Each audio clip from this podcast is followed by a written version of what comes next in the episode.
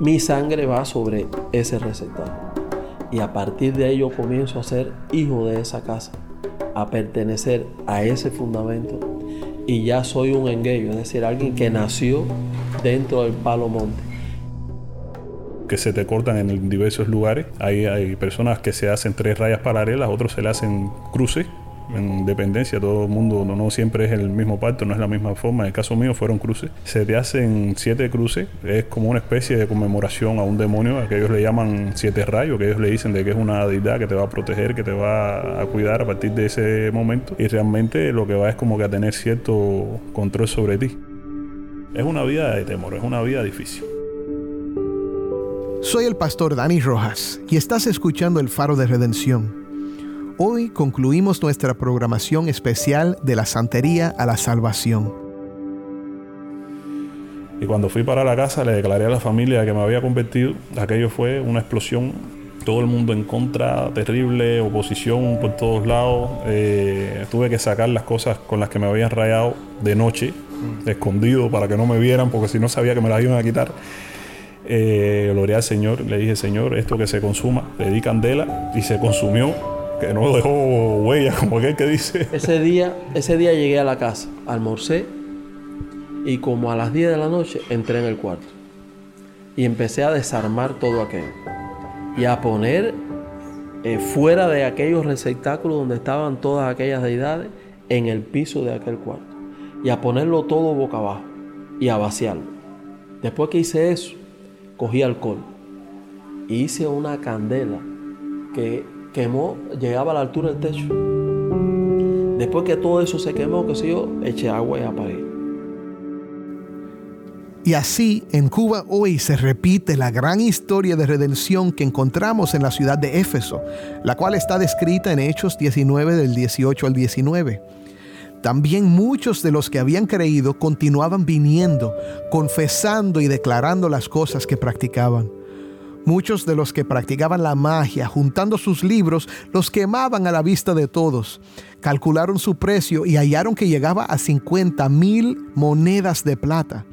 Así crecía poderosamente y prevalecía la palabra del Señor.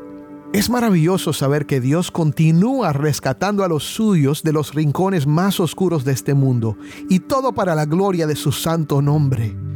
Hoy, para concluir esta serie especial, escucharemos otro testimonio de un hermano en Cristo rescatado de las tinieblas por la gracia de Cristo. Luego regresaremos al municipio de Regla con nuestros hermanos pastores que nos acompañaron ayer. Continuaremos nuestra conversación sobre cómo el Evangelio de Cristo responde a las mentiras del diablo en las cuales muchos todavía caminan perdidos y sin esperanza.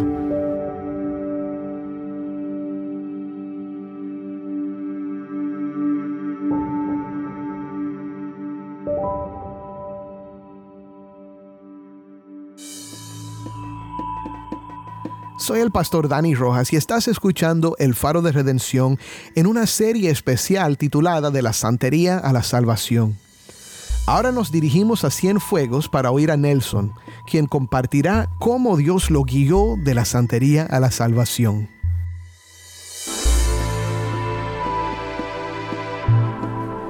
Como parte del trabajo del Faro de Redención, dar a conocer la historia y experiencia en Cristo de los hermanos del pueblo de Dios en Cuba para todo el mundo. Entonces, hoy nos encontramos con un hermano acá en Cienfuegos. Quisiéramos saber tu nombre. Mi nombre es Nelson. Gracias Nelson, gracias por tu tiempo. Quisiéramos conocer tu, historia de conversión, eh, tu experiencia en Cristo, ¿Cómo, cómo, ¿Cómo ha sido? Bueno, mi experiencia en Cristo ha sido, gracias a Dios, muy especial, ya que cuando Cristo llegó a mi vida, eh, nos encontrábamos en una situación errada, perdida. Antes de venir al Cordero de la Gloria, éramos hechiceros. Vivíamos una vida errada, perdida, sin fe, sin esperanza. Y llegó Dios viviente a transformar nuestras vidas. Y tuvimos que dar, como nosotros decimos, un giro 180 grados. Tuvimos que dejar todo, amén, porque pensábamos que nuestra vida con el Dios en el cual nosotros queríamos antes de venir era el Dios de la verdad y era un Dios en el cual nosotros le llamábamos Olofi y sabemos hoy a través de la voluntad del Dios Todopoderoso que es un Dios pagano en el cual nosotros adorábamos en tiempos anteriores antes de venir al Dios viviente. Y doy gracias a Dios porque me dio grandes experiencias eh, ya que no conocía a profundidad como conocemos hoy en Cristo Jesús a quién servimos. Y damos, damos gracias a Dios que hoy servimos al Dios verdadero como declara la palabra en Juan 14:6. Aún en tiempos anteriores no había experimentado la voluntad de Dios obrando sobre nuestra familia, sobre nuestra vida, ya que no era solo en ese engaño que vine anteriormente, sino que mi familia completa, toda, mis hermanas, mi padre, mi madre, estaba involucrado en la hechicería y pude experimentar eh, el poder de Cristo cuando acepté a Dios como Señor y Salvador, aún sin saber eh, de la forma que Dios podía obrar en nuestras vidas y nos rescató de la condición en la cual nosotros estábamos viviendo. Pero me lo manifestó de una forma tan especial porque acepté a Cristo Jesús como Señor y Salvador. Y no dejé al instante de seguir involucrándome en la hechicería, sino que ya había aceptado a Cristo, pero seguía asistiendo a los ritos satánicos. En un círculo en el cual en una noche eh, de un viernes nos dimos la mano como declaramos en aquella eh, reunión de hechiceros, ¿no? Tomados de la mano en una ocasión comenzó una voz a hablar a mi mente y a mi corazón. Era una voz tan fuerte, trabajando fuertemente en mi corazón en mi mente que me declaraba todo lo que estaba moviéndose en alrededor de, de nuestras vidas. Sentía la voz de Jesús hablando a mi corazón, a mi mente. Mira, yo soy Jesús, mira todo lo que tienes en derredor. Yo soy un Dios vivo y está rodeado de dioses paganos, dioses muertos. En derredor de tu vida se están moviendo cuadros de personas que tú ni conociste, que ya fallecieron, pero yo soy un Dios vivo. Y de momento... Eh, Así fue aquella voz entrando en mi, vida, explicándome toda la situación que tenía en ese momento en derredor de mi vida. Creo que era Dios mismo hablando a mi corazón, ya que ya lo había recibido como Señor y Salvador, pero no dejé de asistir aquellas consultas porque no tenía experiencia todavía, no tenía un mentor, alguien que me dirigiera, alguien que me guiara a poder salir totalmente de aquel encuentro que yo estaba todavía asistiendo. Pero ya Dios estaba tratando eh, de una manera tan especial en mi vida que Él mismo fue mi mentor, mostrándome y enseñándome que hay caminos que al hombre le parece derecho, pero al final del camino son caminos de muerte. Hasta que en aquel círculo satánico en el cual tomados de la mano en el cual la persona que dirigía era el Mayimbe, el jefe de, aquellos ritos satánicos, en el cual acá en la ciudad de Cienfuegos nos asistían en aquellas reuniones satánicas. Y de momento, cuando tomamos las manos de todas aquellas personas que estaban involucradas con el príncipe de este mundo, el Cristo de la Gloria me mostró que cuando el Dios viviente está en nuestra mente y en nuestro corazón, no funciona la obra satánica. De modo que en Mayimbe se paraba varias veces en el centro del círculo declarando que había una persona que tenía en su mente y en su corazón algo más poderoso que lo que ellos practicaban y no funcionaba la hechicería. La hechicería no funcionó en el momento, amén, aquel que el Dios viviente estaba trabajando en mi mente y en mi corazón. Así sucedió por el espacio de, de siete veces. Y creo que el número siete es número de hombres, es un número fuerte. Así el Dios viviente estaba trabajando en mi vida en aquel momento de una manera fuerte, una manera tan especial que no permitió que la hechicería funcionara aquella noche. El príncipe de este mundo, el diablo usó una estrategia para crear en mí temor y de aquello que estaba en mi mente y mi corazón, Dios mismo hablando, se aislara, se alejara de mi persona. Le doy gracias a Dios que Dios mismo me demostró de una forma tan especial que Él es real, Él es poderoso, que a pesar de que es invisible, podemos ver que su mano nos ha cortado por obrar para todo aquello que reciben la voluntad de ese Dios Todopoderoso. Gloria a Dios por, por su Espíritu Santo que está, que mora en nosotros. Hay algo muy importante que quiero decir, que en aquel espacio de siete veces que Dios trató con mi vida, eh, inquietó a aquella persona como Mayimbe. Eh, enojarlo, ya que el Dios que él tenía en su corazón no es como el Dios en el cual yo tengo hoy en, mi mente y en mi corazón. Y lo tenía como posesión, lo, lo poseó completamente de una forma agresiva. Se dirigió hacia mi persona y me dijo, eres tú que tienes en tu mente y en tu corazón un nombre en el cual es más fuerte y más poderoso que lo que nosotros practicamos. De una forma agresiva, airada, acudió sobre mi persona y vi en ese momento que aquella persona que dirigía aquel grupo satánico era una persona flaca, débil humanamente en fuerza, ¿no? Y pude ver que con esa posesión demoníaca, la fuerza de aquella persona le aumentó. Es decir, que me levantó, amén, del suelo hacia arriba, como si fuera un papel. Y me quería como que devorar, quitar la vida tratando de como tirarme contra el suelo para matar mi vida, quitarla de en medio de su presencia, porque hoy comprendo que, que los demonios también pueden ver que Cristo es poderoso y ante su presencia creen y tiemblan, y tiemblan porque ellos saben que le fallaron al Dios Todopoderoso, traicionando y renunciando al reino de Dios y su justicia.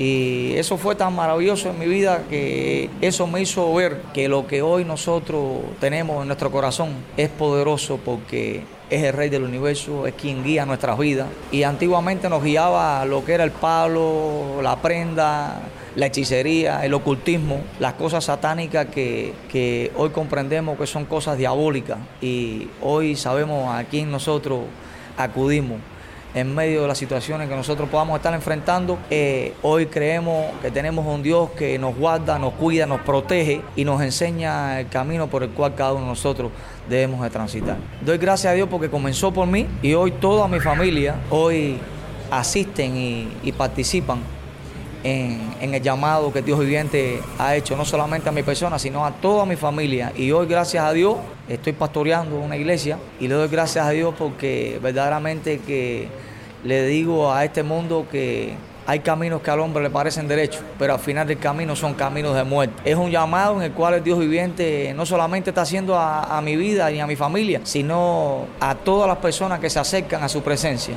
Él mismo dice, venir a mí todos los que están trabajados y cargados, que yo los voy a hacer descansar. Y lleven mi yugo sobre vosotros y aprendan de mí que soy manso y humilde de corazón y van a hallar descanso para vuestras almas, porque mi yugo es fácil y ligera es mi carga. Ese es el descanso que hoy tenemos nosotros, que vale la pena acercarse a Cristo que vale la pena conocer al Cristo de la gloria, en el cual liberta al cautivo y nos transforma de gloria en gloria, de victoria tras victoria, y nos vamos transformando a la misma imagen del Hijo para que cada uno de nosotros podamos entender que somos creados a imagen y semejanza de ese Dios Todopoderoso. Gracias Nelson por tus palabras, gracias por compartirlo con nosotros, con el Faro de Redención y asimismo para toda Cuba y, que los hermanos que estén escuchando nuestro programa se sientan animados y exhortados por tus palabras. Gracias mi hermano, Dios te bendiga. Así es, la palabra del Señor crece poderosamente y prevalece en Cuba.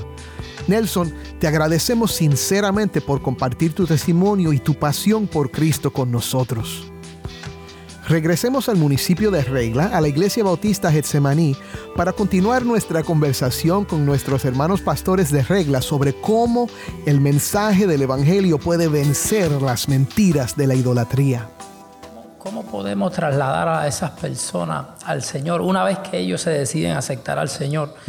¿Cómo podemos sacarlos de ese miedo? Hay, hay una cosa que ellos siempre nos expresan y es lo siguiente, la experiencia que yo he tenido es que si votan, ejemplo, estos ídolos eh, o estos santos, como le llaman ellos, mm. entonces ellos serían castigados.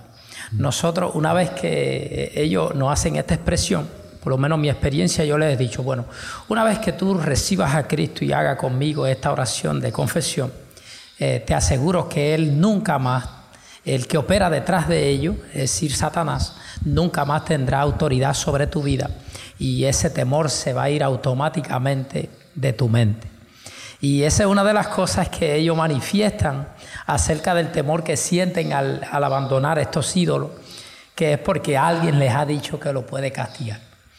Y nada, eh, gracias a Dios hemos tenido la experiencia de sacar a, unos cuantos de, la idolatría y gracias al Señor, eh, disipulándole, ¿no? Como hacemos en las iglesias, el ABC, como le llamamos los primeros pasos en la fe y lo hemos ido sacando poco a poco de, este temor, de, poder saber de que eh, donde está el Espíritu de Dios, como decía el hermano, ahí hay libertad. Y, una vez que ellos han conocido esta gran verdad, le hemos hecho saber de que eh, no hace falta ningún sacrificio más. Y es cuando le decimos que ya Cristo lo pagó todo. Y una de las cosas que le hemos hecho entender a ellos es que al venir a Cristo no tienes que pagar nada. Porque ciertamente cuando Jesús hablaba con los discípulos les enseñaba que de dónde sale lo bueno y lo malo del corazón, del ser humano, es del corazón. corazón. Y entonces hay un pasaje en la Biblia que dice, dame, hijo mío, tu corazón, dice el Señor. ¿Te das cuenta? Y entonces cuando nosotros le hacemos referencia a ellos de este versículo, de que solamente el corazón de ellos al entregarlo a Cristo, con la decisión de, un paso de fe, como le llamamos, que es el hecho de, confesar con su boca, ¿no? como dice Romanos 19, si confesares con tu boca que Jesucristo es el Señor y creyeres en tu corazón de que Dios le levantó de los muertos, serás salvo. Y tú verás que una vez que la presencia de Dios viene a tu vida por el Espíritu Santo que nos fue dado, la persona ahí mismo es libre y, automáticamente el pensamiento de temor lo abandona. Gracias a Dios por la suficiencia de Cristo, ¿verdad? Es bueno añadir a, las palabras del pastor Diosmani que eh, esta esperanza que nosotros le infundimos a las personas que se convierten al Señor, de, abandonando la idolatría, no está basado en nuestras falsas expectativas que nosotros les hacemos creer a ellos para que pongan su confianza en nuestras palabras, sino en la misma palabra de Dios que da esta seguridad a los creyentes. Y el mismo Jesús, nuestro Señor y Salvador, dijo, el que a mí viene, no le echo fuera. Yo he venido para que tengan vida y para que la tengan abundancia. Eh, aquel que está, que viene a mí, eh, nadie las arrebatará de mi mano. Jesús dice, el que cree en mí tiene vida eterna. ¿Y qué promesas eh, nosotros eh, tenemos de parte del Señor como una garantía que sirven a la hora de predicar el Evangelio, a la hora de discipular a estas personas que provienen de la idolatría, en que pueden tener plena seguridad en el Señor? Porque es precisamente el Señor quien les recibe, es precisamente el Señor quien les sella con el poder de su Espíritu Santo. Es Dios quien les guarda, es Dios quien les libra de esos temores, de esos males que eh, puedan ellos pensar como una amenaza que no es otra cosa que el mismo engaño para que no les impida salir de la esclavitud en el pecado y en la idolatría en la que se encuentra. Qué bueno que la iglesia esté preparada para nosotros eh, alentar a estos nuevos creyentes eh, sobre la base de la palabra de Dios y el amor que Dios les tiene. Mi hermano Marco, como eh, líder de jóvenes, vemos la influencia en las calles, como la juventud es influida más que nada, con su mente aún eh, verde, no ha alcanzado una madurez, es fácil de manipular, de que pueda, de que pueda ser influida por esta, estos pensamientos, esta corriente, corriente de religión y de maldad. Eh, sobre todo porque lo que ofrece al principio es llamativo para ellos. Y cómo la iglesia, cómo desde la iglesia, desde esta, posición, puede ser eh, una forma de, ser canal de bendición para estos jóvenes que, están ahora mismo en esta, en esta situación. Sí, mira, eh, hemos tenido muchas experiencias, sobre todo en la juventud la juventud de acá de Reila eh, es el factor principal, me gustaría decir así, en cuanto al término de idolatría, porque muchos de los jóvenes lo ven como una moda también, esta idolatría. Eh, convierte en idolatría no solamente el, adorar a, una estatua, tal vez de porcelana o del material que esté hecho, no solo ese tipo de idolatría, eh, se vuelven idólatras a tal vez un mecanismo de, religión llamado tal vez abacuá. Mm. Eh, esto, este tipo de cosas lo usan como para identificarse, en exaltar, exaltarse sobre otras personas. Eh, bueno, yo, yo tengo más ego que tú, más valentía que tú. Y, y, hasta me tatúo, me tatúo una, una figura que, que, marca, ¿no? Que yo pertenezco a esa sociedad. Y bueno, eso también me va a dar la oportunidad de tal vez eh, abrirme según, ¿no? En cada, en cada lugar donde esté. Y bueno, también voy a traer atracción física de parte de las muchachas y demás. Y este es el mundo donde más eh, estos jóvenes se pierden. Eh, vemos cómo ellos pueden un tanto como que alardear de cuántos malentendidos han tenido, cuántos pleitos, eh, eh, cuántas agresiones han tenido tal vez con armas blancas. Y, y esto es uno de, de, los, de los parámetros más difíciles para trabajar. Pero hemos tenido la oportunidad eh, también asociándonos al término del amor, en, en, presentarle a Jesucristo base, en la base o el término de, de ese Jesucristo que llevamos por dentro. Muchas veces a ellos no, no, después de saludarlos, pues no vamos directamente, bueno, Jesucristo tiene un mensaje para ti, porque sabemos que realmente nos va a decir, no, no queremos escucharte, no tenemos tiempo para esto. Pero simplemente nos, nos ponemos prestos a lo, que, a lo que ellos tienen que decirnos, escucharlo. Les ofrecemos muchas veces nuestra amistad. Mira, sabemos que tal vez tienes este problema, queremos ayudarte, o sabemos que tienes un, un saco de, de, de, algo que, que, que, rodar, queremos ayudarte. Y ellos ven ese amor, como hablábamos ahorita, esa amistad, esa, esa paz, esa paciencia para cada uno de los tratos. La palabra de Dios dice que la palabra el, apacienta la ira, ¿no? Eh, ser paciente, ser apacible, pues ellos ven eso en nosotros y, y como que como que se les vuelve, wow, ellos tienen esto. ¿Por qué lo tienen y yo no lo poseo?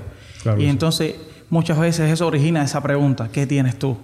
¿Qué te hace diferente? Es un momento, sí, que llegan al, punto de estar acorazado a la defensiva en todos sus aspectos. Incluso en el, en el círculo familiar se sienten eh, hostiles y, y no encuentran otra cosa, por cierto, ese corazón, esos ojos de compasión para ellos, con que una vez también nosotros fuimos vistos. Necesitamos también la redención de nuestro Señor Jesucristo. Cada día debemos predicarnos el Evangelio de Jesucristo para que no seamos ciegos a esas situaciones. Amén. Le doy gracias a Dios por mis hermanos, le doy gracias a Dios por estar en este lugar, poder compartir alguna reflexión más eh, para cerrar. Sí, solo quería terminar agradeciendo al programa Faro de Redención y a la emisora Radio Transmundial haciendo un llamado también a nuestros hermanos alrededor del mundo y en nuestro país específicamente, que oren por nosotros. Sí. Eh, sin duda alguna estamos en medio de una lucha espiritual. Nuestra guerra no es contra sangre y carne, sino contra principados, potestades. Y necesitamos ser fortalecidos en el Señor, en el poder de su fuerza, para que Cristo siga ganando vidas y su palabra siga extendiéndose y su reino también en este lugar que tanta necesidad tienen de una transformación y de salvación para sus almas. Amén, hermano. Gracias. Sí, el Salmo 103 dice, bendice alma mía al Señor y bendiga todo mi ser su santo nombre. Bendice alma mía al Señor y no olvides ninguno de sus beneficios. Amén. Él es quien perdona todas tus iniquidades, el que sana todas tus dolencias, el que rescata del hoyo tu vida, el que te corona de favores y misericordias, el que sacia de bien tu boca, de modo que te rejuvenezcas como el águila. Amén. En realidad, en, Cristo es que tenemos plenitud en todas las cosas. Gracias a mis hermanos por compartir con el Faro de Redención este tema. Dios les bendiga mucho en su ministerio, en sus vidas personales y que el Señor siga usándolos. Como Delvi eh, mencionaba, eh, también oramos porque nos fortalezca en nuestros trabajos acá en nuestro país y en todo el mundo también aquellas personas que están ahora mismo escuchando y están involucradas en esta eh, red de religión, eh, mentira y maldad que, es eh, la santería. Dios les siga bendiciendo y multiplicando sus bendiciones. Gracias, Gracias a Dios. Gracias.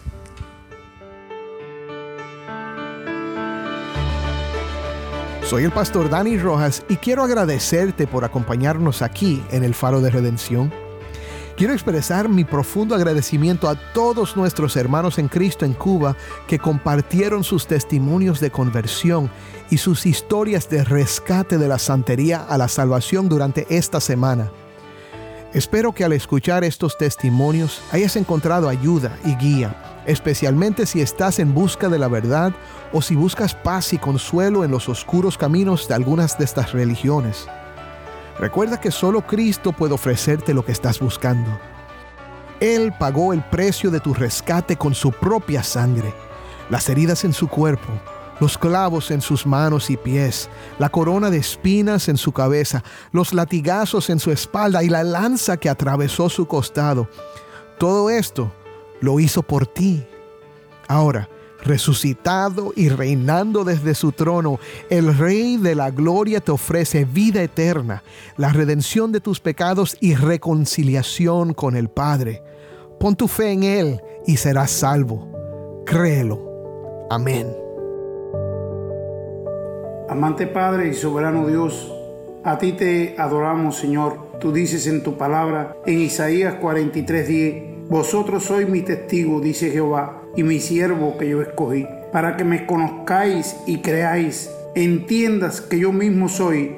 Antes de mí no fue formado Dios, ni lo será después de mí. Padre Santo, el mundo corre hoy detrás de los ídolos y de cualquier cosa material hacen un Dios los hombres se adoran a sí mismos y se disponen a cualquier cosa por lograr sobresalir, tener éxito o dinero. Pero se han olvidado de su Creador como si pudieran alcanzar redención en alguno de sus dioses. Dice tu palabra en Isaías 43:11, yo, yo Jehová, y fuera de mí no hay quien salve.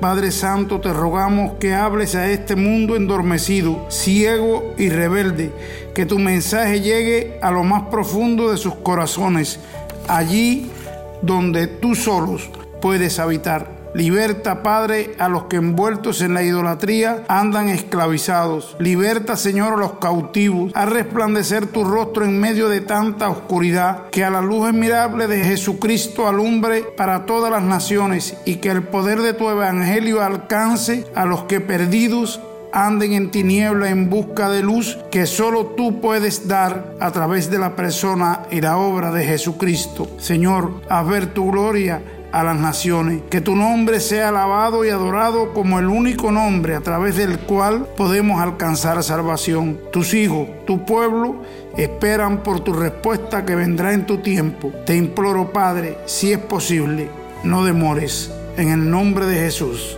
Amén. Soy el pastor Dani Rojas y esto ha sido el faro de redención.